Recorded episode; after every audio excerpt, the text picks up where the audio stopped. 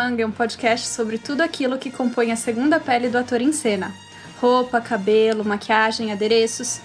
Eu sou Laura Françoso, eu sou figurinista de teatro e ópera e eu acho que Ameaça Fantasma é o motivo que eu virei figurinista. Eu sou a Gabi Schenbeck, eu sou caracterizadora de cinema e eu sou o zero à esquerda de Star Wars nesse time. Eu sou a Ana Kill e eu tô aqui por causa do Baby Yoda, mas eu prometo que eu não vou ficar obcecada nesse assunto.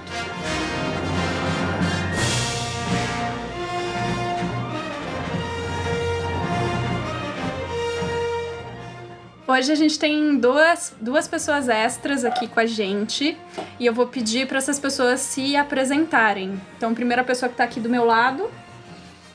Oi, eu sou o Fernando Sagawa, eu sou músico e aficionado por Star Wars desde que eu me conheço por gente. E quando eu tinha mais ou menos uns, acho que 11 anos, eu ganhei a trilogia clássica do, do Star Wars em, em VHS. E eu literalmente quebrei o videocassete dos meus pais de tanto assistir. Eles levaram pro concerto e o cara falou, não, é que usou demais mesmo. Eu, tipo, quebrou porque usou demais. eu assisti em looping, mas no fim de semana, mas enfim. E o nosso próximo convidado é o. Meu nome é Lucas Scheibeck, eu sou irmão da Gabi e eu sou aficionado por Star Wars desde que eu me conheço por gente. Eu trouxe o Lucas aqui como meu representante legal, já que eu realmente não domino desse universo, apesar de ser uma apreciadora. E daí eu falei: não, dá um help aqui para sua cis, vem cá. Pois é, eu sou engenheiro eletricista com pós-graduação em administração de empresa, que pode parecer completamente irrelevante né, para um podcast que vai falar sobre figurino, sobre arte, mas eu acho que cinema é uma linguagem universal que une todo mundo. Acho que tra transpõe qualquer barreira técnica e, enfim, é, é, é uma paixão. Star Wars e a sétima arte é uma paixão inegável. Olha, eu acho que a gente já começou com o pé mais do que direito com esses dois convidados, gente. Eu acho que a gente mandou muito bem de chamar esses dois meninos aqui com a gente. Hoje a gente vai falar da galáxia que a gente conhece, dos trajes de caracterização. A gente não vai entrar na orla exterior, fique tranquilo. Não vamos falar de nave ou classe de Jedi, essas coisas mais específicas. Ah, que pena.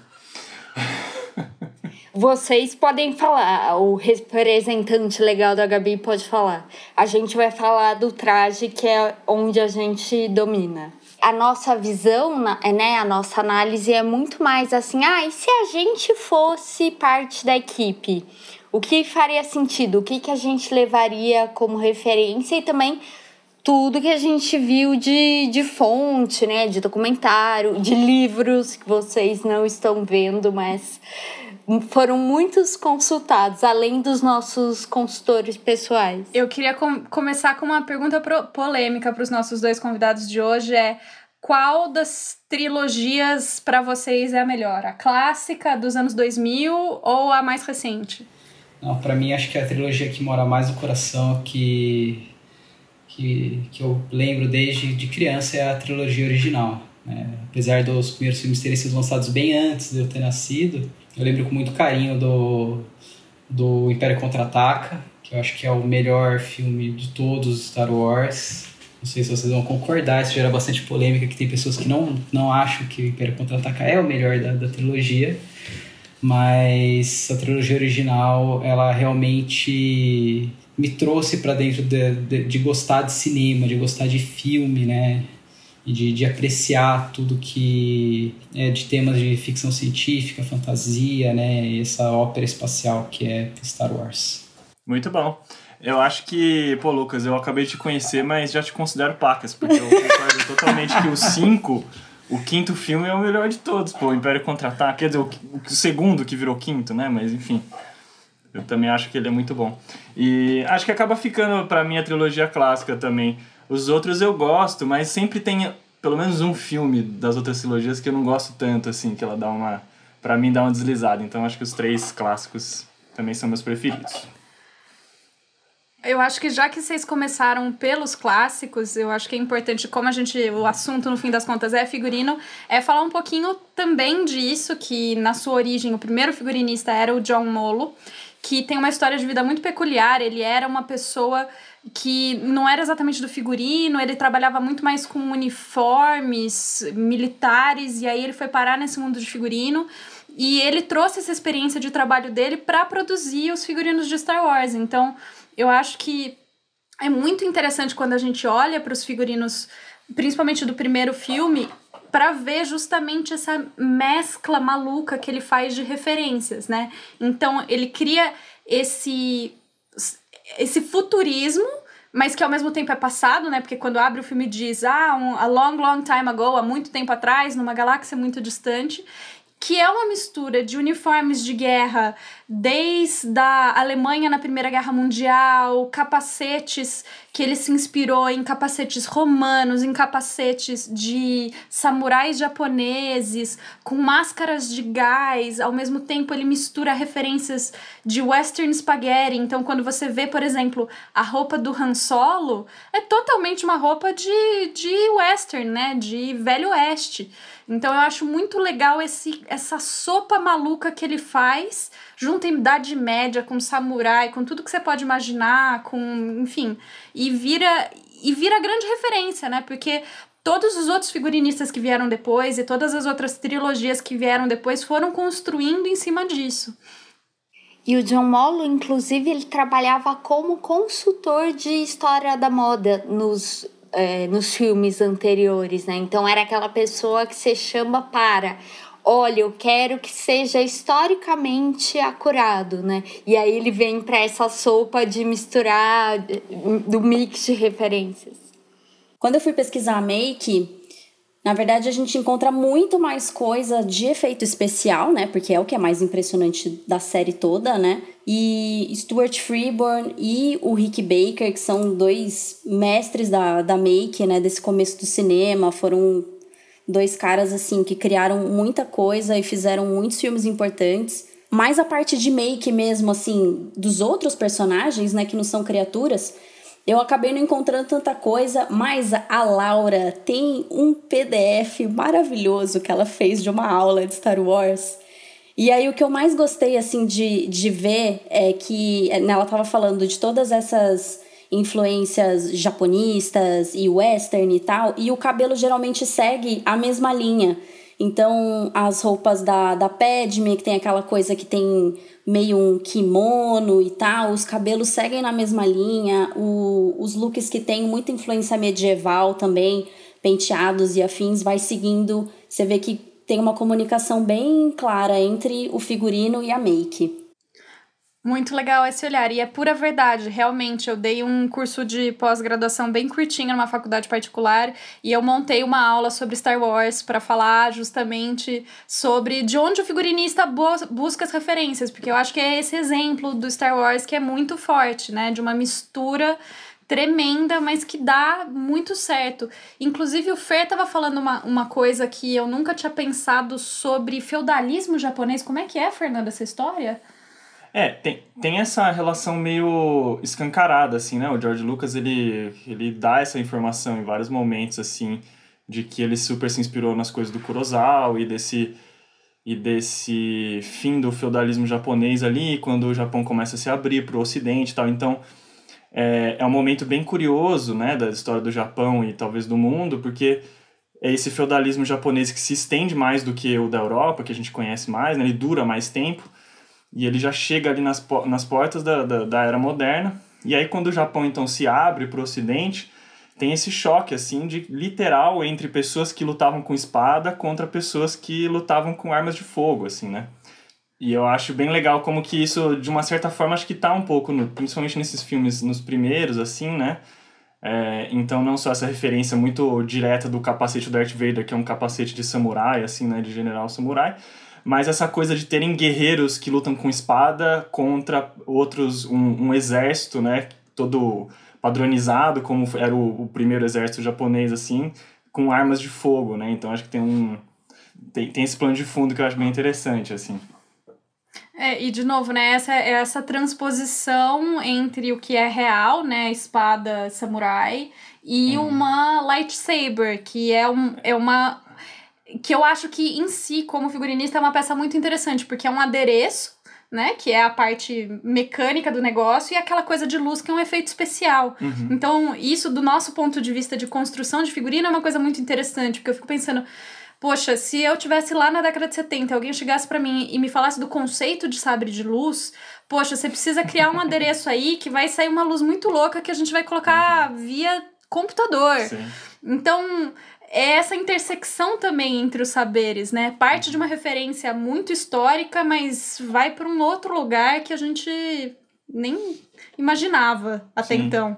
Mas, mas essa conexão do, do lightsaber com a espada de samurai, acho que tem, tem tudo a ver também, porque apesar do lightsaber ser fantástico, acho que o Ocidente sempre colocou um- uma coisa fantástica nessas espadas samurais também, assim, né? Que tem uma coisa de, ah, de corta tudo, e é um aço que é não sei o que lá, e tem espírito, né? O ferreiro coloca o espírito dentro da espada, e não sei o que lá, e coisa do tipo. Então tem todo um, acho que tem toda uma conexão, assim, né? Que é, acaba sendo fantástica a espada do samurai também, né? Assim. É, é uma influência cultural muito forte que a gente se identifica, né? Que é essa mistificação, né? A questão da, da katana e dos, dos é, guerreiros, né? Os samurais usarem só a katana como uma arma para combate corpo a corpo, né? A gente tem outras armas é, que os japoneses usam, né? Em batalhas, mas a mais icônica para os samurais com certeza é a katana. E ela é a espada e o escudo do guerreiro, né? Eles, eles vão lutar com isso. É, é- é interessante, você comentou bastante da, da influência, né, no Kurosawa, né, tem o filme o Kakushitori Deno-san Akunin, que é o A Fortaleza Escondida, um filme aí de 58, que foi uma influência muito forte pro, pro George Lucas, ele mesmo, né, fala bastante sobre isso, né, é, toda a referência que ele dá, né, de Star Wars, a história do, da, de Uma Nova Esperança, é, tem bastante conexão com esse filme do, do Kurosawa. E falando também em efeito especial, ô Lu, foi você que me contou uma história muito legal da sonoplastia do sabre de luz? Ah, sim, é. Os desafios técnicos, né, para você conseguir implementar a visão do, do diretor, né? George Lucas, ele é um diretor extremamente visual, ele, é, ele tem, tem uma visão muito clara do que ele queria nos filmes, né? E ele pedia pro pessoal traduzir, tanto em questão técnica quanto em questão de atuação, de figurino. né? Ele fez a caracterização dos personagens inicialmente, de como seria a Princesa Leia, né? Que é aquela donzela em perigo, né? Que não, não é uma donzela tradicional, obviamente, né? Porque ela, é, ela tem uma personalidade muito forte, ela sabe se impor, mas ainda assim ela tem um perigo muito grande que ela está fugindo do Império. Na questão técnica de, de sonoplastias, efeitos, é, efeitos de, de áudio para os personagens, o Sabre de Luz ele, é, foi uma descoberta ao acaso, né? O, responsável pela, pela sonoplastia, que agora me fugiu o nome, que fez todos os sons ma- maravilhosos que a gente vê, desde do, do, do sonzinho do R2D2 até a respiração do Darth Vader, que foi feito com uma, uma máscara de mergulho, um sabre de luz, ele estava pensando como que é o barulho de um sabre de luz, né? Quer dizer, é, você tem que criar uma coisa, tipo, hoje a gente pensa sabre de luz, você já pensa no vom, vom, zin, zin, e é, e é óbvio como deve soar, mas né, quando você está criando isso, é que nem está compondo uma música. E ele estava fazendo testes com o microfone, ele passou uma hora o microfone perto da TV e deu uma microfonia que fez um barulho. E ele falou, opa, peraí, isso é interessante. Né? Eu imagino as milhares de quinquilharias que ele deve ter na casa dele para fazer som, né? para trazer o barulho e usar o sintetizador. Então ele tinha um sintetizador porta é, portátil, né? um pequeno sintetizador na época, que é um trombolho enorme, mas que ele podia levar para gravar e fazer a síntese de som. E ele começou a brincar com isso aí. Ele criou o clássico som do sabre de luz a partir né, da, do, de um efeito aí de uma microfonia é, junto com uma TV de CRT, né? Uma TV de tubo. Muito legal. Eu achei legal que você levantou a história do Hidden Fortress, né, do, da Fortaleza Secreta do Kurosawa, porque realmente tem paralelos, né, tem vídeos no YouTube disso, que você vê corte de cena igual, personagens, né, aquela dupla de camponeses meio ladrões que estão fugindo no começo, que são basicamente o C3PO e o R2D2, e, e para mim, eles dois, né, eles são uma dupla de Branco e Augusto, de certa forma, que é uma que são figuras de palhaço muito tradicionais, que é sempre uma dupla em que o branco é essa figura mais é, cheia de si e que acha que tá fazendo sempre o certo e que no fundo é, é, é, atrapalhado, e o, e o outro, o Augusto, que é todo mais malandro. E para mim é muito o C3PO e o R2D2, assim, então é, é uhum. clássico nesse sentido. Totalmente. E eu acho muito legal também uma outra coisa que eu tava lendo num dos livros que eu tenho sobre Star Wars, que o figurino do C3PO é muito baseado esteticamente no figurino da Eva, que é o robô do filme Metrópolis, do Fritz Lang, lá da década de 30, eu acho que 1938, se não me engano. Uhum. Então eles se inspiraram muito naquele, naquela robô para desenhar o C3PO.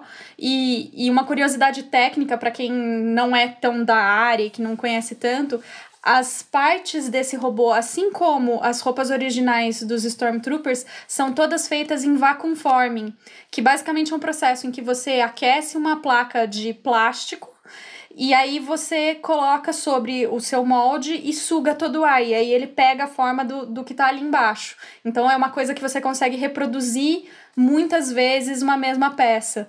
Então, por um lado, você consegue uma agilidade e você consegue um material barato.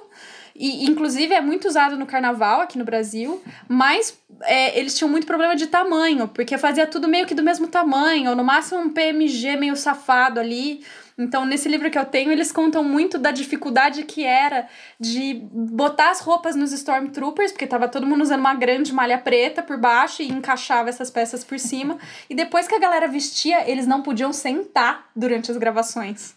Porque o negócio estourava, desmontava, era bem uhum. perrengue chique, gente. É uma restrição orçamentária que acho que é, entrando um pouco na, na questão assim, de, de administração né, do, do grande projeto do, do Uma Nova Esperança, né, eles não tinham um budget muito grande para um, um filme da época. Né? Eles tiveram aí 8 milhões e uns quebrados para poder fazer o filme. Assim, para quem é da área, né, eu trabalho basicamente com, com questão de qualidade, eu conheço bastante de molde, de injeção, de estampos. É caro fazer uma ferramenta para você fazer uma injeção dessa, um molde. Então, não dá para você fazer várias ferramentas. Né? Então, com esse orçamento, você vai gastar aí 40, 50 mil dólares, às vezes, no ferramental, é considerável. Né? Então, tem essa parte. Hum. Eu só fiquei me perguntando essa coisa do, do Vacuum Form, se no episódio 4 lá que eles fazem uma zoeira com o Luke por causa do tamanho dele, né? Que ele veste a roupa do Stormtrooper e aí, tipo, fica meio grande. O quanto que isso foi, foi pensado antes no, script, no roteiro ou eles acabaram incorporando porque não tinha uma armadura pro tamanho dele ali. Olha, tudo é possível, viu? Às vezes é uma gag, deu certo ali na hora. E é muito legal que a gente pensa os primeiros filmes que são de 70, no máximo comecinho de 80, você não tinha essa tecnologia 3D que depois veio, né? Então tudo é real. O C3PO é real, existe, né? É o que a Laura falou, é feito de em vacuum form. O Darth Vader é feito, né? O Chewbacca é, existe, é uma roupinha, né? Então nada é, é, que nem depois teve uma remasterização na outra trilogia do Yoda, né, que foi polêmica. Em 97, que ele refez com a tecnologia que ele desenvolveu na, na Industrial Light and Magic. Tem isso também, né? Ele desenvolve muito é, muito no som, né, que é a THX, mas assim é, um, é uma pessoa é uma pessoa da indústria que inventa muita coisa, que assim desenvolveu muita coisa, né? É, o, o, tanto a Carrie Fisher quanto o Mark Hamill, que eram os mais novos né, na, nas gravações, o pessoal fala que eles tinham um senso de humor ácido, cruel com os outros. Então eles estavam sempre é, se esgueirando no, nos cenários ali, dando risada e tirando sarro dos outros. Né? Então é, é, bem, é bem possível que, que tenha, tenha surgido disso mesmo. É, gente, porque perrengue chique não falta para ninguém, inclusive nem pro Star Wars, porque é, eu tava vendo uma entrevista ótima com uma das animadoras do boneco do Yoda. Porque é isso, né, gente? O Yoda antigo era um boneco, o Stuart Freeborn, que, enfim, mil desenhos ali para criar o personagem, e os boatos são de que ele se inspirou na própria cara, com a cara do Einstein. E se você ver o vídeo, você vai ter certeza, porque é a cara dele, gente. É a cara dele, é muito engraçado. Criador e criatura, né? E criador e criatura, exatamente. E aí, até você chegar no, no mock-up, né, o, o, primeiro rascunho do boneco do Yoda e criar o, o boneco em si, você foi mais de dois meses só para criar ele, assim, bonitinho, né, do jeito que a gente conhece. Tem todo um processo de robótica por trás para mexer olho, boca e tudo mais. Então você pensa, ai, mas o Yoda, aquela coisinha pequenininha, mas tem três pessoas para animar aquilo, porque uma pessoa ficava para mexer a cabeça e um dos braços, a outra pessoa encaixada junto para mexer o outro braço e mais uma terceira controlando os detalhes de afinação de olho, de, de boca, tal, das, das reações dele. Não, eu ia falar que, que isso parece muito a, aquele teatro de bonecos japonês, uhum. Bunraku, que também são três manipuladores. Uhum. E é incrível, gente, é surreal. Tem um cara que faz só os pés, tem um cara que faz só a mão esquerda e o mestre maior, né, o chefão do rolê, uhum. manipula o rosto e a mão direita do boneco. E é incrível, assim, é muito realista. Isso, e tem um nome específico para cada pessoa que anima, é, é o main, Blevers e o. Eu não lembro agora os nomes, mas é tipo eu sou a pessoa que mexe o braço direito, eu tenho um nome para essa função. Eu sou a pessoa do corpo-cabeça, eu tenho é, esse nome. E aí você pensa que você tem três pessoas que estão ali coladas uma na outra para animar um boneco bastante pequeno, né? Assim, ali na proporção. E ainda por cima, aí eles estão lá na ilha do Yoda. Alguém me ajuda com esse nome? Dagobá? Dagobá, é. É um planeta, né? Não é uma ilha. Isso. Ai, desculpa, é que eu tô pensando no estúdio, para mim o estúdio é uma ilha. O planeta, desculpa. E... É, porque afinal de contas todo, todo o set foi montado em Londres, né? É. Esse set da, da, do, do segundo do, do Retorno de Jedi, né? Que vai ter esse set grande do Yoda, é, é foi feito em Londres. Posso colocar um agravante é, para tudo que você falou até agora? Claro. O pântano. O pântano, o set do pântano, Sim. onde eles animavam Yoda ele teve que ser construído suspenso, o cenário inteiro, uhum. é, um metro e, um metro e vinte de altura, para os animadores é, para que eles pudessem ficar embaixo e animar o Yoda. E daí tinham locais pré-definidos no set onde eles poderiam fazer, né, ficar ali embaixo e animar. E imagina a dificuldade tremenda, porque o cara tá lá embaixo do set, com uma mão, com o braço, tal, fazendo animação e ter que escutar o diretor, né, para é, falar, ó, oh, faz assim, faz assado, vira para cá e né, o barulho do set, o, os sons que tem ali. Eu imagino o caos que deve ter sido para filmar isso. E fora tudo isso, você pensa nesse coitado, né? Esse trio de animadores do Yoda ali embaixo do set, na altura do pântano, do mangue, daquela água podre, porque aquilo é tudo real. Então, eles falam que o cheiro era insuportável e eles tinham que ficar ali embaixo de tudo, bem na altura da água do lodo fazendo tudo aquilo acontecer e, enfim, sete, né? Aquela loucura. Gente, eu tô chocada que a água era real. Eu achava que era tipo água com alguma corzinha, um corantezinho. Não, eu super recomendo procurar a montagem desse set porque é muito impressionante. É um set muito impressionante. No início devia estar tá bem limpinha, mas depois de três meses de gravação lá, em que tudo que existia era pântano, cobra, props e Mark Hamill, que durante meses foi o único cara que, que ator que estava fazendo as filmagens, aquela água ficou parada lá, imagina uma piscina, né? Meses parado ali a água como fica. Aquele verde é real. Aquele verde é real. Nojento. Ai, a dengue. Meu Deus.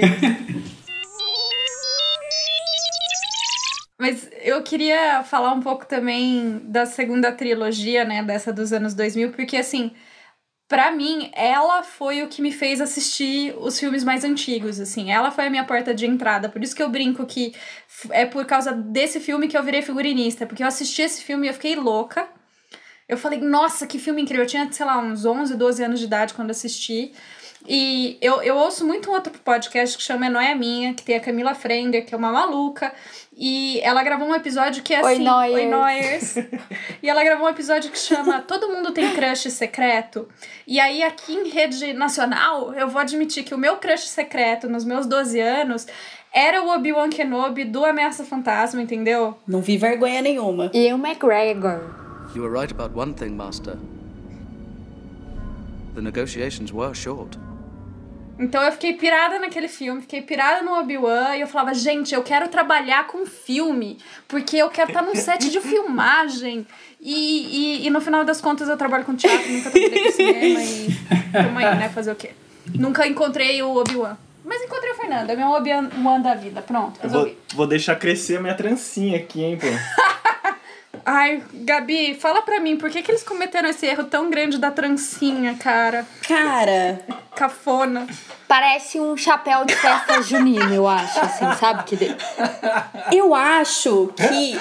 Vou, vou chutar aqui, hein? A minha teoria é de que não tinha um brasileiro nessa equipe pra falar, amigos, vocês estão um pouco equivocados. Vamos repensar isso daí? Qualquer coisa, vamos pensar de novo.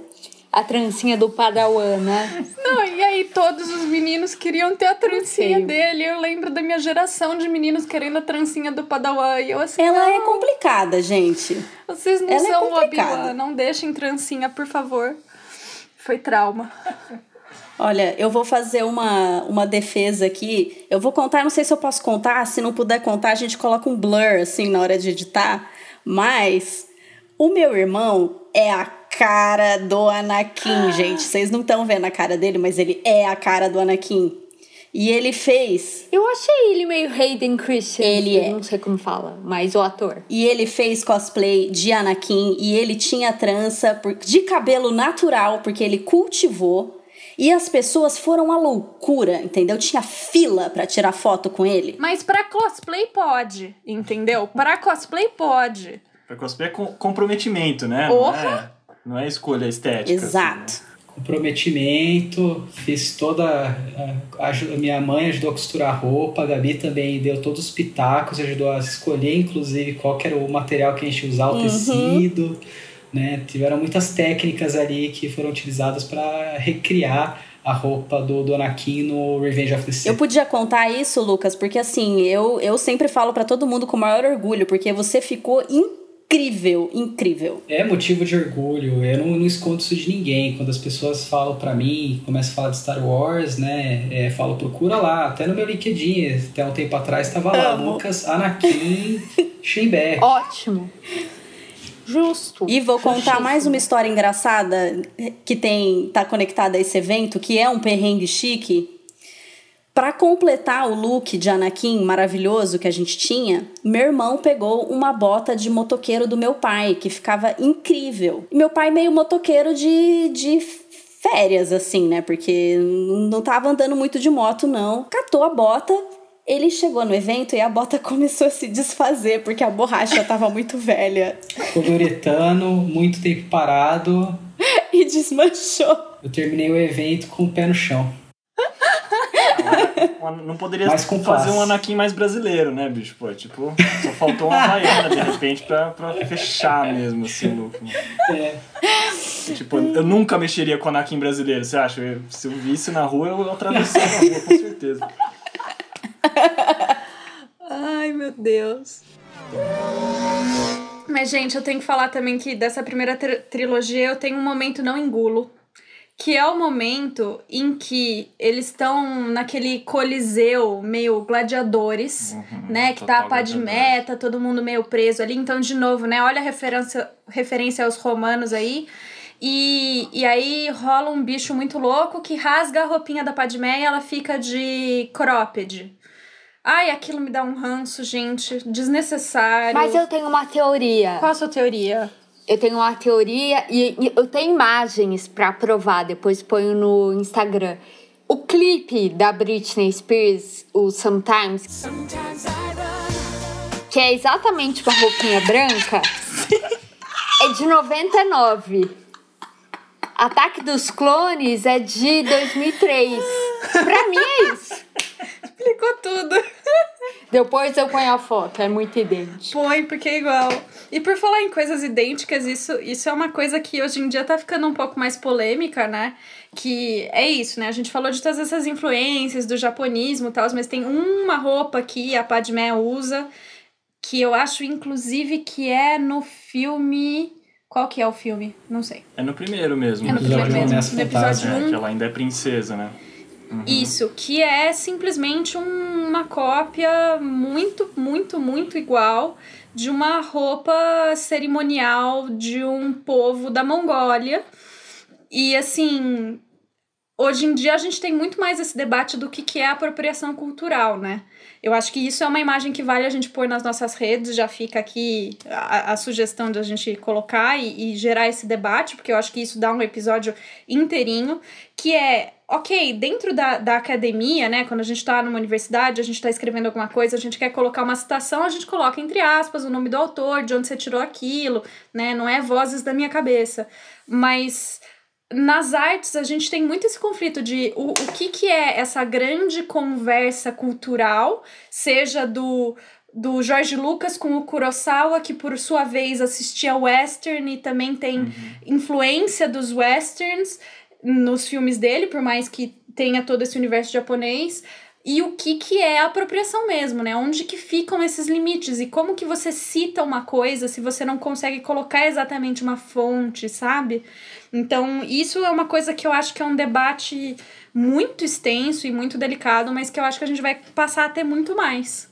E é um bom debate, né? É, falar de Star Wars sem falar das referências culturais, né? Não existiria Star Wars se não fossem essas referências, né? O George Lucas ele casa muito bem, né? Assim, é, diria de um nível de genialidade, de ter conseguido criar uma história, né? Que baseado na, na obra do, do Joseph Campbell, que ele inclusive conversou para poder criar o, roteiro do primeiro filme, entender como ele ia criar o mito, né? Pra, o mito do herói, quais seriam as referências mitológicas que ele ia colocar né, ali, que era o que ele queria fazer.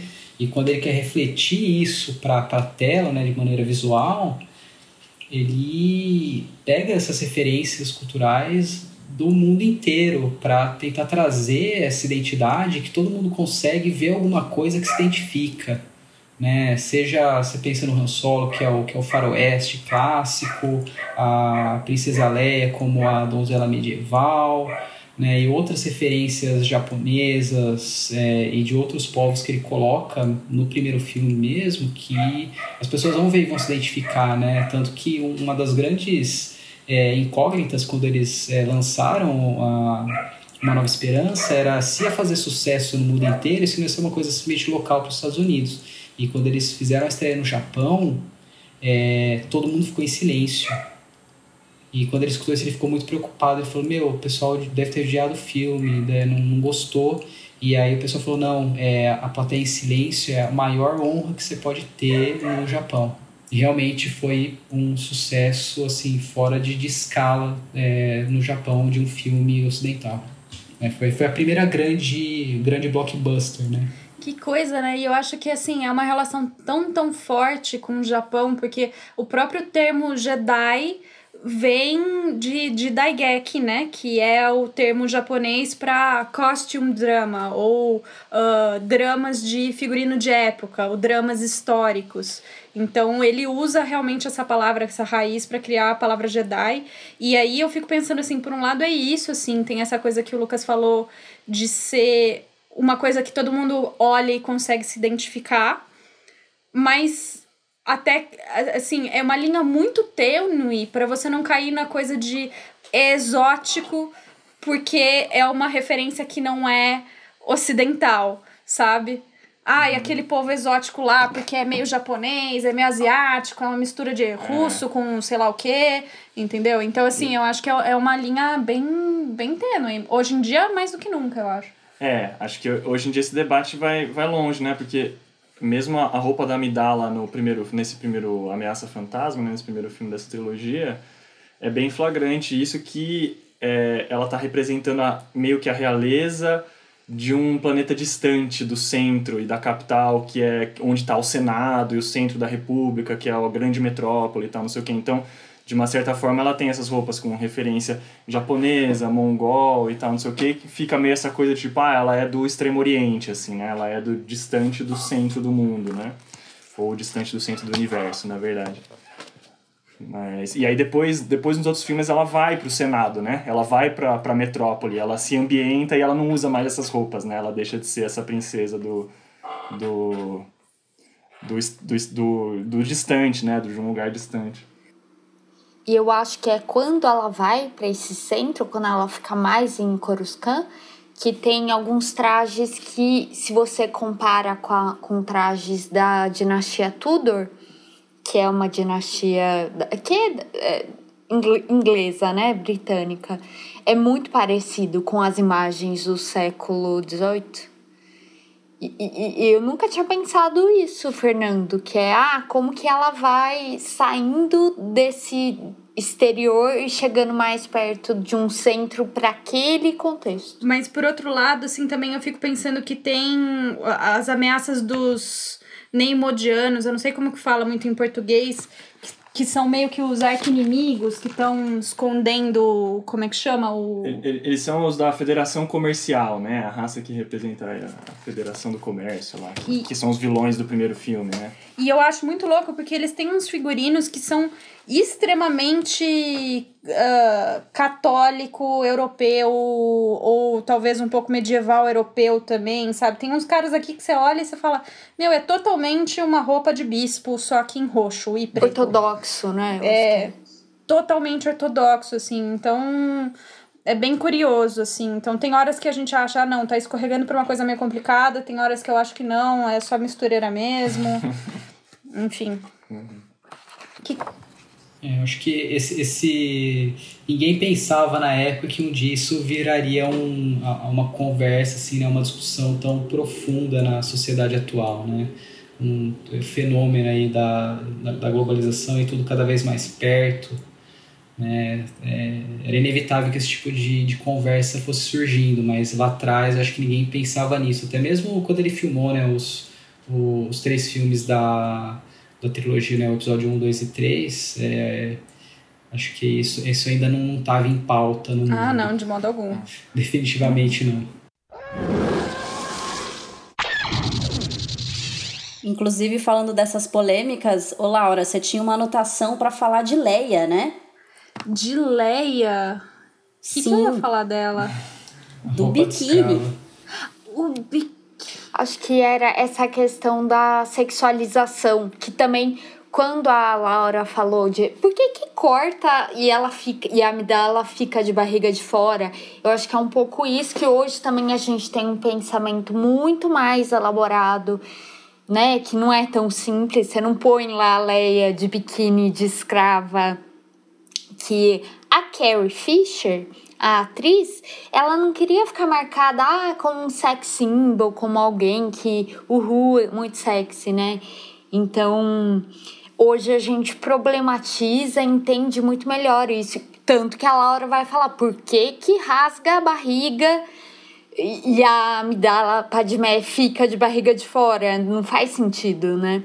E lá no, na nos primeiros filmes a gente tem a Leia com aquela roupa, com aquele biquíni de escrava e não sei o que, tipo, e não tinha essa problematização. É, inclusive eu, eu tava. Eu não sei se eu vi um vídeo sobre isso ou se eu li em algum lugar que aquele biquíni o, foi um joalheiro que fez. Ele fez um molde do corpo dela, ele moldou no corpo dela e fez tudo mais.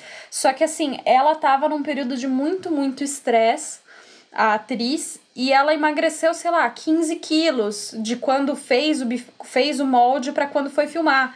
Então tava tudo meio sobrando. Então na hora eles tiveram que dar uma improvisada pro negócio não cair do corpo dela. Então, assim, eu acho que eh, dá uma sensação estranhinha para mim esse biquíni. Eu acho que uma coisa é Sim. o caimento, depois que eu vi essa história de que ela emagreceu muito, eu falei, ah, isso explica um pouco do meu incômodo. É, fez bastante sentido agora. Né? E a outra coisa eu acho que é esse contraste muito forte, porque a pegada da roupa da, da, da Leia é sempre essa coisa mais medieval, né, na grande maioria. Então, mesmo naquele, naquelas cenas que ela tá naquele planeta meio selva, que eu esqueci o nome, eu nunca lembro. Endor. Endor. Na, na lua de Endor. Quando ela tá na lua de Endor, que tem aquela floresta, que ela tá com uma roupa meio militar, ela ainda tá com aquela trança na cabeça. Então, assim, é, ela sempre tá com manga comprida, com as pernas cobertas, não tem um decote. É uma coisa quase monástica, assim, não é só que é medieval, é quase que uma freira mesmo, assim, sabe? E, e, e, o George Lucas falava muito isso, assim, que ele queria que ela tivesse essa coisa que fosse muito clean, porque afinal ela ia estar tá no corre, então, assim, não ia dar para ela fazer milhões de cenas de ação se ela tivesse toda emperequetada, com um monte de anágua e cabelo esvoaçante cabelo colando esvoaçante. No, no, no gloss da boca, entendeu? E. Mas, ao mesmo tempo, ela tinha que ter essa coisa que fosse séria e que fosse. que desse um, um caráter de seriedade, de uma imponência, de uma coisa assim, mas que sem, sem que fosse atrapalhar, né? E, e a cena do biquíni é é um um contraste, contraste. extremo. E aí eu acho que é um contraste É. que, pros olhos de hoje, a gente fica meio incomodado. Eu acho que talvez na década de 70 isso tivesse outro sentido mesmo. É, mas a própria a- a cena em si é chocante, né? Você cria toda aquela atmosfera, nossa, a Leia, né? Aquela coisa de, de gente olhar, ah, a Leia é sexy e tal, mas no contexto que tá colocando, é uma posição que ela tá sendo humilhada ali, né? Porque ela é princesa de um planeta que foi destruído no primeiro filme e agora ela tá numa posição de escrava. Né? Escrava do Jabba, que é aquela, bem aquela bolha é, fétida com baba escorrendo da boca, né? É uma posição completamente humilhante. Nossa. Ainda assim, ela não perde a, a, a, a, a pompa dela, a pose, né? Aquele olhar desafiador. Em nenhum momento ela tá submissa no filme. Então, também tem esse lado, né? E no final das contas, ela, acaba, ela que acaba matando o Jabba.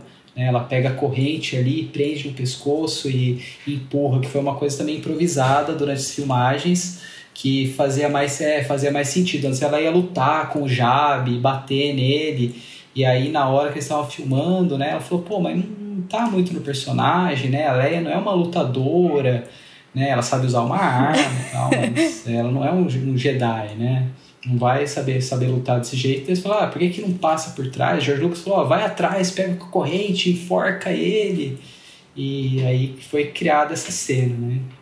Então, tem, Só um adendo, ela ainda não era um Jedi, né? é. Ainda não era. Ainda. É, e eu acho que é isso, né? A gente tá falando, falando e estamos evitando de falar dessa terceira trilogia aí, que é mais polêmica ainda.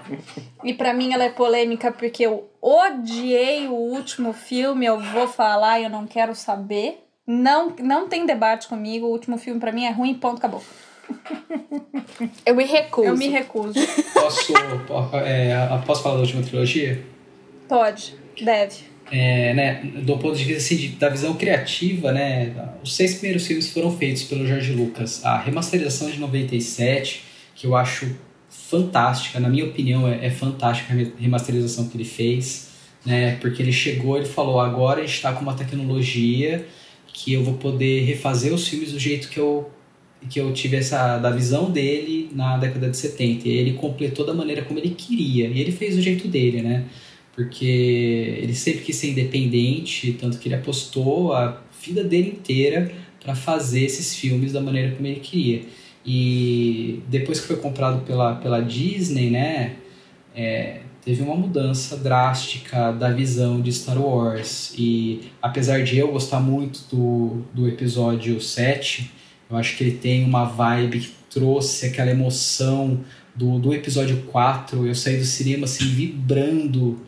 Eu falei, nossa, que filme Star Wars. De ter, ter Uma tra referência atrás da outra, né? trouxe Tipo, muito- aquela. E, e trouxe a mesma sensação de quando criança, de você ter visto o, o filme de Star Wars. Porque é divertido assi- assistir Star Wars, é muito divertido ver Star Wars. Mas é, os outros dois filmes da trilogia, né? é, teve muita decisão executiva por trás. Eu não. é, se a gente for discutir todos os detalhes, a gente não sai daqui hoje. E o fato é que foi colocado na mão de pessoas que vão querer ver a cifra no final do no final de tudo e que não estão muito preocupadas com a visão criativa. E aí aconteceram todos os recortes que a gente vê nos filmes e critica, né? O episódio o, o, o último Jedi, por exemplo, né? Tem muitas críticas que dá para fazer e, né? Bom, o último filme tem, tem muita coisa que dá pra gente falar que não, se encaixa no canon de Star Wars. É... Não, não vou falar que é um filme ruim, mas é, tem, tem muitas críticas que dá pra fazer dentro da, do, do, do universo que não, não se encaixa. Né? Então, Sim.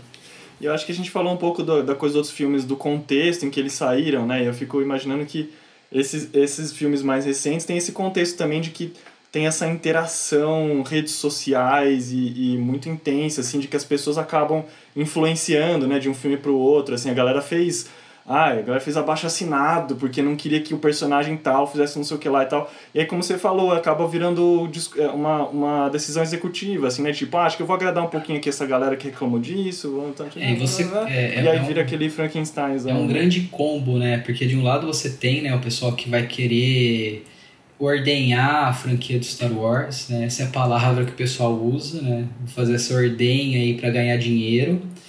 É, apesar deles terem tido um filme que eles perderam dinheiro, que foi Han Solo.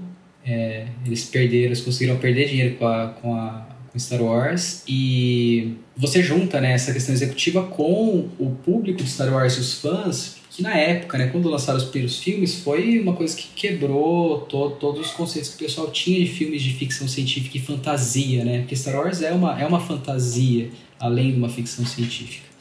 E isso foi criado na época, né? A gente vê e hoje o pessoal já tem uma expectativa do que eles gostariam que fosse Star Wars. Então a base de fãs consolidada é mais crítica, é, né? Vai vai ter as próprias ideias e vai tecer comentários que fazem todo sentido, né? Para os filmes, né? Então tem isso que na época não tinha, né? Quando você pensa no episódio 4, 5 e 6, você não tinha esse tipo de de, de base consolidada. E hoje você já tem. Então é muito mais difícil fazer um filme de Star Wars hoje do que, do que era.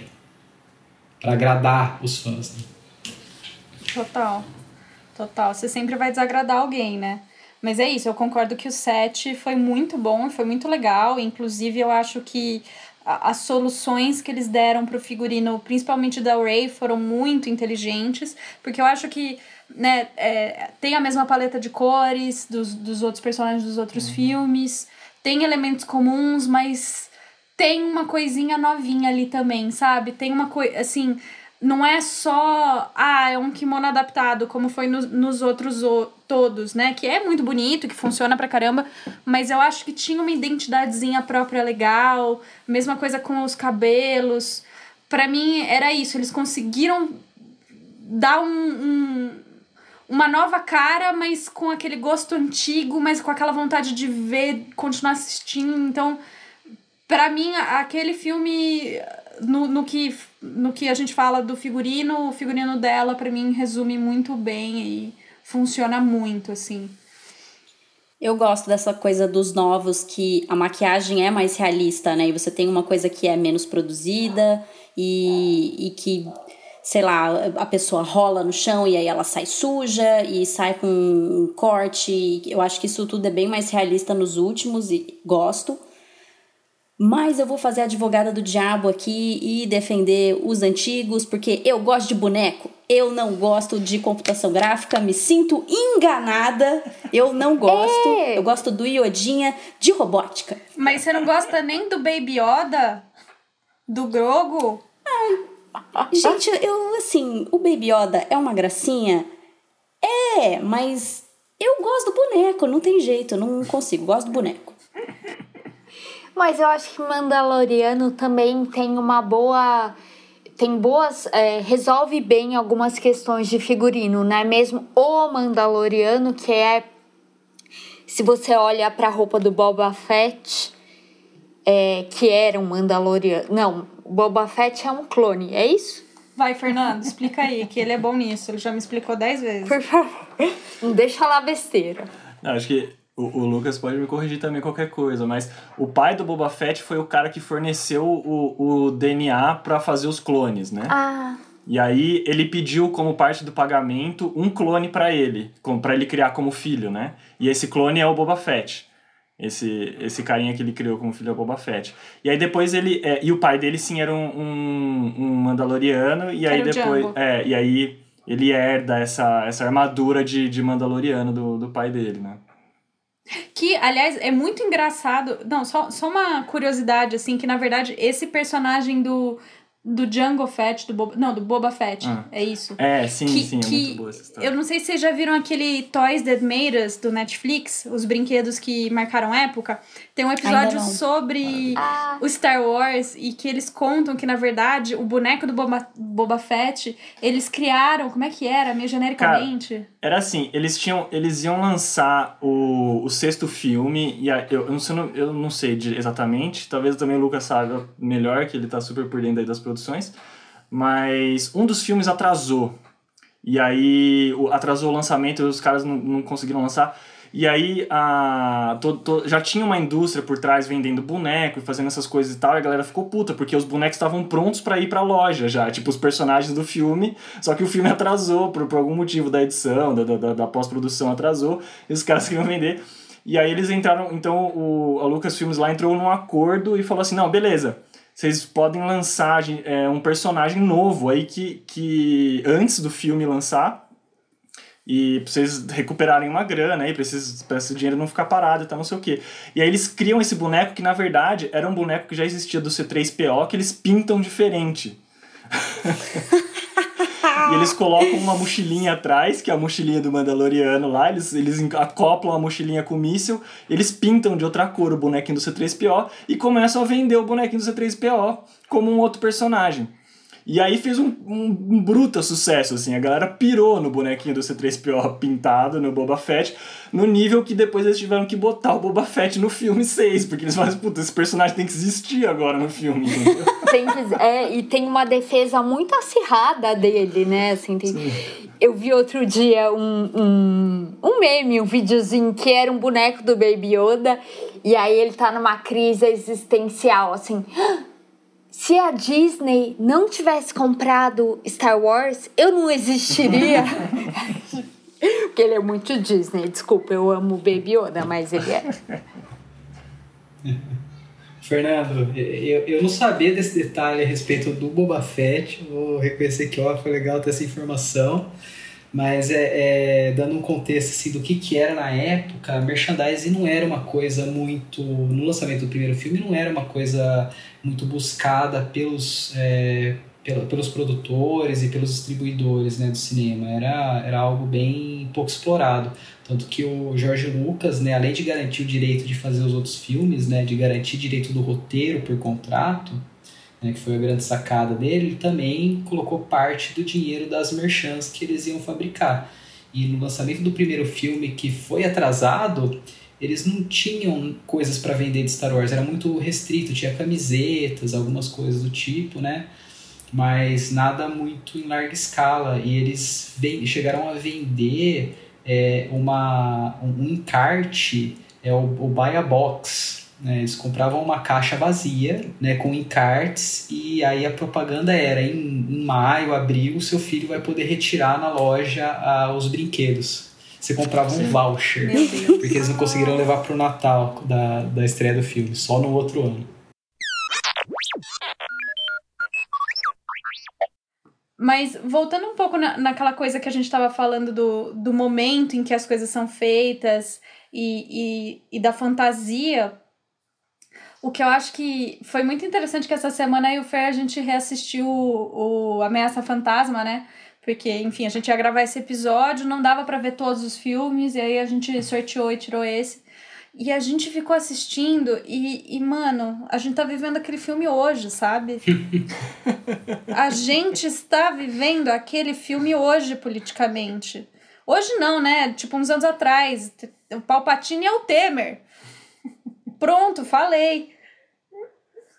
É isso. Eu fui é assistir o, os filmes de verdade, assim, porque eu também tenho essa memória meio de infância, de ver meu pai assistindo e tal, mas aí eu passei a vida inteira sem assistir direito Star Wars. E agora na quarentena eu falei, vou assistir esse negócio finalmente. E eu ainda não vi tudo, mas eu vi uma boa parte. e aí a gente começou na ordem que saiu mesmo, né? Aí eu assisti assim, falei, Caramba, esse negócio é muito atual. Agora entendi por que, que todo mundo gosta tanto. Faz muito sentido. É impressionante.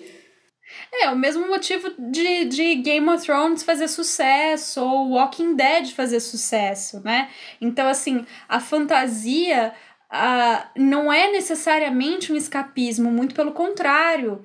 É, é um espaço alternativo para a gente falar da gente mesmo. Uhum. E eu acho que é por isso que faz tanto. É do que a gente está vendo. É do que a gente está vendo, do que a gente está vivendo sob outra perspectiva. Então, por isso que eu acho que também faz tanto sentido a gente ter Uh, figurinos de, do, dos uniformes militares que vêm da Alemanha da Primeira Guerra Mundial aqueles culotes, aquelas calças com culotes, aquele recorte do, do uniforme do, do, da Guarda Imperial lá. Uhum. Inclusive, eu tava lendo mais sobre isso e eles estavam falando que esses uniformes eram baseados não só nesses uniformes da Primeira Guerra Mundial da Alemanha, como também nos figurinos do Fahrenheit 451, que por sua vez eram baseados em uniformes da polícia de Nova York da década de 40.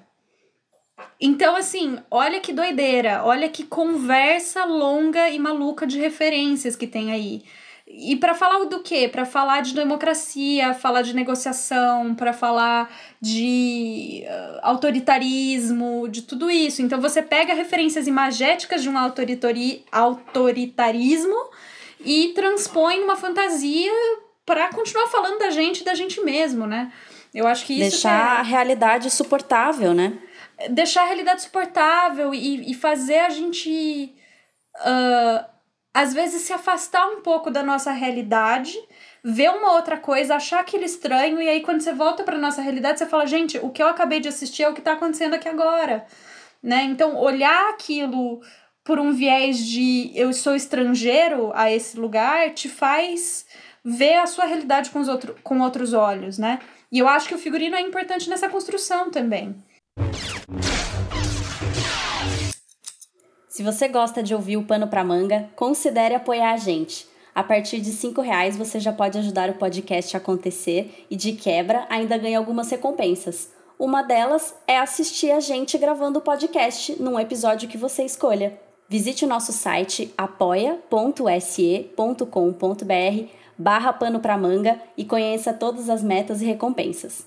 E se você não puder ajudar financeiramente, ajuda a gente a divulgar o podcast nas redes. Eu aposto que o Lucas tem alguma curiosidade que ele ainda não contou. Sobre, sobre adereço, sobre que tipo de. O que o seu coração mandar. O que o meu coração mandar. Vamos falar, é, falar então de desafio técnico do pessoal que tinha que fazer os adereços, né? É, a questão do sabre de luz foi um desafio tremendo no primeiro filme, porque é, primeiro que eles não tinham muito dinheiro, né? Tinha que improvisar e aí eles faziam os primeiros os protótipos do sabre de luz em madeira. E os atores precisavam treinar com aquilo para fazer a luta, né? Que toda a ideia da, da coreografia é, que o Jorge Lucas queria era que fosse feito sempre uma luta com duas mãos. Eles não usavam uma mão só, né? A gente vê que na, na, na arte do Kendo, né? O pessoal às vezes tira uma mão, faz uma posição, né? Com uma mão só, uma defesa.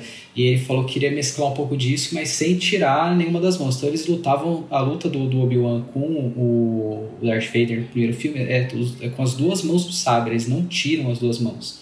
Eles colocam bastante força em alguns golpes, então eles quebravam muito o sabre de luz. Muito. O pessoal tinha que fazer um monte de sabre de luz porque ele vivia quebrando aquilo. Né? Então, um dos desafios aí foi conseguir fazer um que tivesse mais durabilidade e com materiais diferentes, né? com materiais plásticos que conseguissem resistir um pouco mais.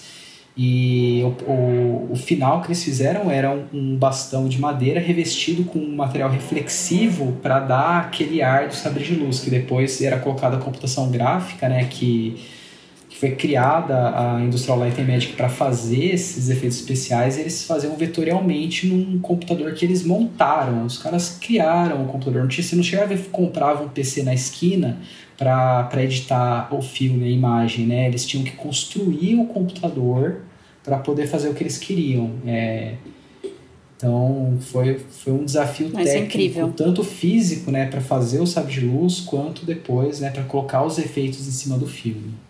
É...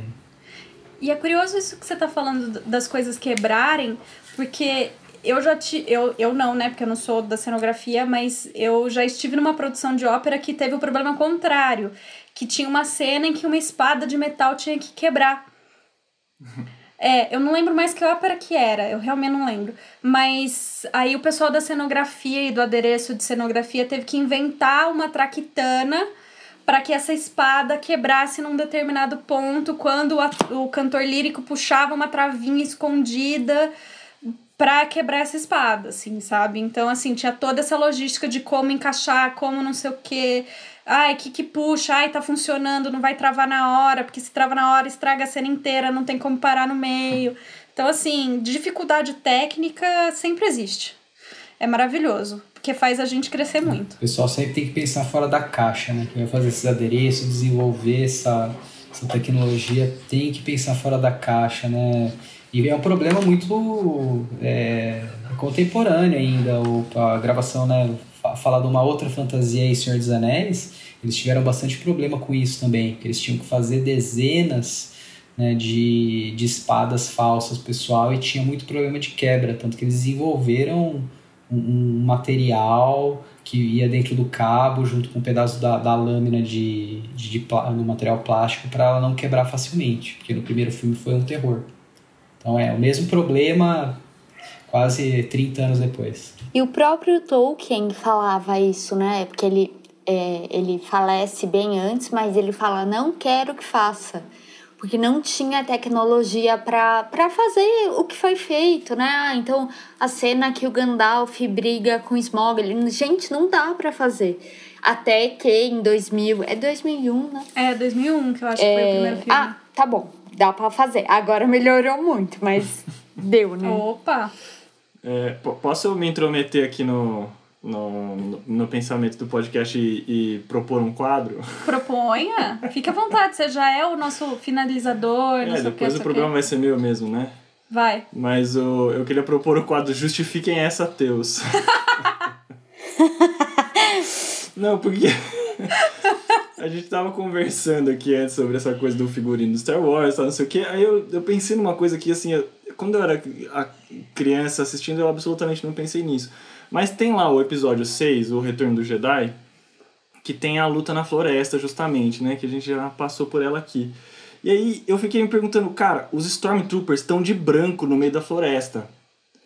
E, e, e, senhor, depois no, no, no, Rogue One eles corrigem isso, eles fazem uns Stormtroopers com roupa camuflada, né? Mas depois eu fiquei pensando, mano, isso é um puta de um absurdo, não faz nenhum sentido. Nenhum. A explicação é, não tinha verba para fazer o figurino inteiro de novo. É. Essa é a explicação. Acabou o spray. Eu, eu não sou ateu, mas eu vou tentar defender então. Vamos lá. É, eu acredito que deve ter tido uma, uma, restrição, uma restrição orçamentária leve, né? Mas é, acho que isso não, não explica o porquê que eles estavam de branco, né? É, a gente vê que o uniforme dos, dos rebeldes é um uniforme de guerrilha, né? Eles são camuflados, eles têm que se esconder, né? Eles estão fugindo do Império ainda. Apesar de eles serem destruídos uma Estrela da Morte, eles ainda estão é, se refugiando porque eles perderam a base em Roth. Então eles estão aí perdidos, tentando é, vencer de alguma maneira o Império e eles vão para Endor, né? Onde né, vai, vai ter a, a outra Estrela da Morte maior, muito maior para né, é, destruir e fazer com que o Império ficasse completamente hegemônico na galáxia. E os Stormtroopers, né, representando o Império, eles não têm essa. Eles são arrogantes, eles não têm essa preocupação de se esconder e de, de ter essas táticas né, que pode ser considerado covarde dos rebeldes, né? Então eles têm, eles têm essa arrogância, né? Isso é mostrado nessa vestimenta deles que é padronizada, completamente fabricada em massa. É, e tem outras justificativas, né? Claro, claro. É. E fica bonito no filme, porque você sabe exatamente quem são os inimigos. A hora que aparece o cara de branco, sabe, ó, aquele cara vai, vai tomar um, uma tora na cara, uma pedrada dos Ewoks. E é o que acontece. convenceu, convenceu. Também, comprei. Lucas me convenceu. Mas, gente, muito melhor essa discussão aí do que aquela pergunta cretina de vestibular que vai perguntar do como que tinha som no Star Wars se eles estavam no espaço e é vácuo. É tipo, parem de acabar com a magia do mundo, seus insuportáveis. É uma ficção fantástica, né? Você quer ter uma ficção realista, você vai pro lado do Star Trek, que daí já vai, já, já vai ser mais fisicamente crível, né? Da, nas leis que, a gente, que regem o nosso universo. Uhum. Não, e que é o mesmo problema que eu tenho com a galera surtando que Bridgerton, Bridgerton não é histórico. Galera, Bridgerton é novela das seis. É, não é sobre uma personalidade histórica. Gente, é ficção. Tipo, Até né? tem, mas entendeu? É, mas é, é ficção. É uma novela das seis, com uma leve porno chanchada, galera. Só curte. Só curte. Enfim. Falando muitas verdades aqui hoje. Tô adorando o soro da verdade. Ai, gente. Mas ah, eu, eu gosto demais de Star Wars. Eu acho que foi, foi uma coisa que realmente marcou muito a geração anterior à nossa, né? Porque afinal os primeiros filmes são da década de 70, mas mesmo assim marcou a nossa demais também, né? É, eu acho que tem uma ligação muito forte e assim, para não só falar mal da trilogia nova, eu gosto muito do fim e eu gosto muito de toda a, a variedade de pessoas que finalmente apareceu nas telas, entendeu? E o Finn é um puta personagem, né? Porque. E eu acho que a gente gostar tanto do 1 ao 6 dos episódios primeiros é o que faz a gente ter birra com a trilogia nova, assim. É, não, e eu acho, o que eu gosto do fim é que se eu tivesse caído de paraquedas em Star Wars, eu seria o fim. Eu seria a pessoa que tá em pânico com o que tá acontecendo, que não tá entendendo nada do que tá acontecendo, sabe? eu gosto do fim, eu me identifico demais com ele. É, o cara que tá imerso naquele mundo dos Stormtroopers, né? Quer dizer, ele, ele foi. nasceu para isso. E de repente ele vê a verdadeira face do Império e tem essa crise de consciência e fala: não, isso tá errado. Não, e talvez assim, se a gente pensar na, na trilogia clássica, o fim na trilogia nova ele tem uma importância talvez tão grande quanto Darth Vader, no sentido que ele é o personagem que traz esperança de que é possível mudar, né? De que é possível ser outra coisa, né? Que é possível trocar de lado, que é possível se repensar, né? E tal. E, e, de novo, o quanto o figurino ajuda na trajetória do fim, porque ele é aquela pessoa de uniforme. E ele vai arrancando esse uniforme. E, só que ele ainda tá com aquela roupa preta por baixo. E aí ele adota o casaco do Paul Dameron. Então, o quanto isso também não é significativo e simbólico dessa, dessa nova, nova pele que ele tá vestindo, dessa nova pessoa que ele tá se tornando, né? Então eu acho que o, o figurino ajuda muito a contar a história do, do fim, com certeza. É, posso estender isso pro, pros droids? Pro, pode? né, que é, uma grande parte do, da história é contada né, pela visão dos droids, né? Então, eles são muito importantes, apesar deles não serem protagonistas né, da, do filme, né? Então, se você assistir na ordem, na, na ordem de episódios, né, do 1 até o até o último episódio, você vai perceber como que os droids também vão se transformando e vão se deteriorando, né? Quer dizer, a era de ouro do C3PO acontece ali na Vingança do Sith, que ele é que ele está totalmente ilustrado, lindo no Senado. Né? Ele, ele é construído no episódio 1 pelo Anakin, né? do Ferro Velho, e ele vai se tornando aquele droid todo pomposo, né? que é, um, é quase um mordomo inglês, né? bem, uhum. bem over the top, e um pouco aflito demais, né? talvez da personalidade dele, mas ele, ele se transforma muito nos episódios. Até o, o, último episódio que nem braço dele ele tem mais, ele tava com um braço vermelho, né, que ele pegou de um outro droid, tem uma história paralela que conta o porquê disso, né? Então mostra a transformação dos droids como se fossem é, personagens mesmo. Muito legal, eu não tinha pensado nisso, mas tem tudo a ver, né? No primeiro episódio que ele aparece, ele tá pelado, ele tá só os fios. Você tem toda a uhum. razão. Faz muito sentido isso.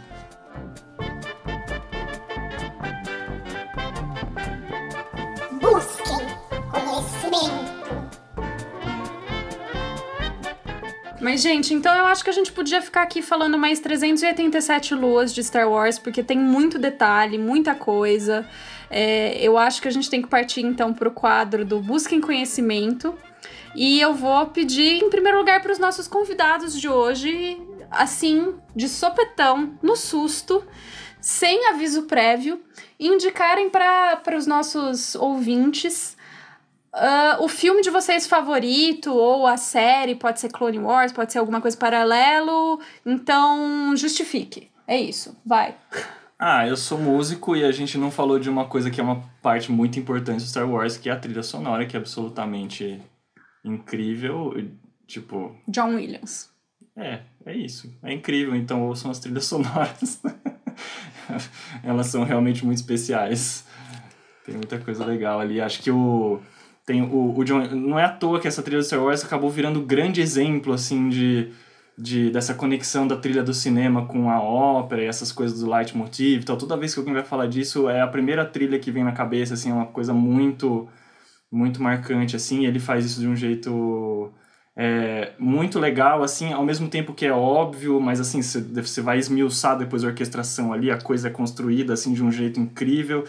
E tem, inclusive, vídeos no YouTube da galera analisando isso, de como que é, é, ele brinca até de um jeito genético, entre aspas, com os temas, de que ele vai pegando os temas de personagens que viram casais e têm filhos, então eles pegam esses temas, mistura para dar o, o, tema do filho e coisa do tipo assim. Então tem, uma, tem umas, tem umas coisas muito legais, assim, uns detalhes muito legais dessa trilha também. Lucas, sua vez. Muito bom, também adoro demais né, a trilha sonora composta por John Williams, né, que cansou aí de ganhar Oscar pelas composições fantásticas que ele fez. Também sou muito fã de música, gosto muito, escuto bastante. Às vezes eu, eu me pego, pego escutando, colocando alguma coisa de Star Wars para tocar. Mas minha recomendação aqui vai ser um livro. Vamos colocar um livro de Star Wars, talvez um pouco datado, mas que não deixa de estar dentro do, do universo, faz parte ainda do, do canon. Acho que não foi classificado como Legends, né, que foi a denominação que eles colocaram quando é, eles lançaram os novos filmes e tiraram várias coisas do que seria do, do canon do, da, da, da Disney para Star Wars, que é o livro Contos da Cantina de Mos Eisley. É um livro muito bacana, né? A gente tem versões aí em português ou para quem quiser ler em inglês, é, é, bem uma leitura bem fácil. É uma coletânea de vários contos da, da Cantina de Mos Eisley. Então vai ter contos do Grido, que é aquele rodiano que toma um tiro do Han Solo. E vai ter contos aí do, do, do Devaronian, que parece um, um diabinho vermelho, que causa, um, que causa uma estranheza na, na cena da cantina. Acho que é uma cena bem icônica a hora que ele aparece é, e vários outros contos aí que vão falar um pouco do, dos bastidores, do, do pano de fundo da cantina de tudo que acontece por lá. Então dá bastante vida para essa cena. Né? Depois que eu li o livro, eu assisto de novo a, a cena da cantina e vejo os personagens e é muito mais rico assim a experiência e você vai, olha aquele cara lá fez tal coisa ó aquele lá tá chegando na missão aquele lá foi contratado para fazer tal coisa. Então é, é, é bem legal porque dá muito mais vida para cenas e pro, pro universo de Star Wars. Então essa é a minha recomendação. Ana você tem alguma coisa? Eu vou indicar então os desenhos que é o Clone Wars que se passa entre o ataque dos clones e a vingança dos Sith que a gente tem um episódio de desenho animado, né? Que eu acho que é bem legal pra gente entender. Ah, eu desenhei aquele cara. Porque tem uma personagem que aparece no Clone Wars, que é a Sokatano, que vai aparecer depois no Mandaloriano. Então acho que é legal. Eu não vou indicar o Mandaloriano, mas o, o Clone Wars tem duas temporadas, né? Uma do Tartakovsky, que é o cara que fez Dexter e o outro é do Dave Filoni, que é um, um cara que vai dirigir, que vai estar tá no núcleo de direção do Mandaloriano. Então é bem legal o desenho. Passava no Cartoon, agora. Enfim, é bem legal. Eu vou indicar para vocês o Star Wars Lego do Wii, que é muito divertido. O meu primo Vitor, que tem 9 anos e é um absoluto nerd de Star Wars, sabe todos os personagens, todos os mundos, todos tudo. Ele fica jogando e daí ele vai me contando onde ele tá. Essa aqui é a nave tal, não sei o quê, e fica, fica lá jogando. Então eu vou indicar para vocês o Star Wars Lego. Muito bom. Eu vou indicar para vocês. Acho que esse vídeo do YouTube a gente põe lá de alguma forma no nosso Linktree, alguma coisa assim nas redes sociais, que é esse que mostra a influência do Kurosawa no, no Star Wars. Porque, gente, depois que vocês assistirem isso, o cérebro vai dar uma explodida. É muito legal, tem que assistir, vale a pena, é só uns minutinhos. E faz muito sentido, e eu acho que tem muito a ver com essa conversa de hoje sobre referências, de onde vem, onde estamos, para onde vamos. Bom, e assistam qualquer coisa do Kurosawa também, né? Que é qualquer é coisa, maravilhoso, tem que ver. Bom, meninos, eu quero agradecer muito que vocês vieram, Fer, porque finalmente deu as caras e as vozes por aqui, não é mesmo? E Lucas, obrigada por vir ao meu resgate. Eu que agradeço, Gabi. Foi um prazer estar aqui com vocês, ter conhecido o Fernando, a Laura, a Ana. Me diverti muito.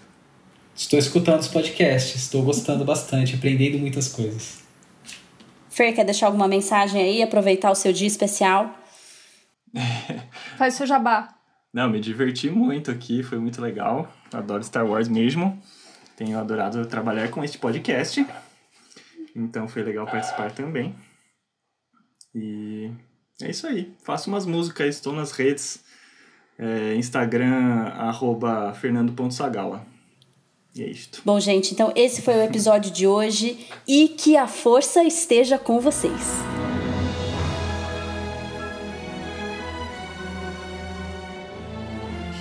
Esse episódio teve roteiro e pesquisa da Laura, Ana e Gabi com participação especial de Fernando Sagawa e Lucas Schembeck, que também foram consultores aí na pesquisa, então também estão nessa ficha de pesquisa, e também o Antônio Neto, que não tá no episódio porque ele é chato, mas ajudou pra caramba na pesquisa. A edição de conteúdo desse episódio é da Laura Françoso e a edição de som, identidade sonora e finalização do Fernando Sagawa.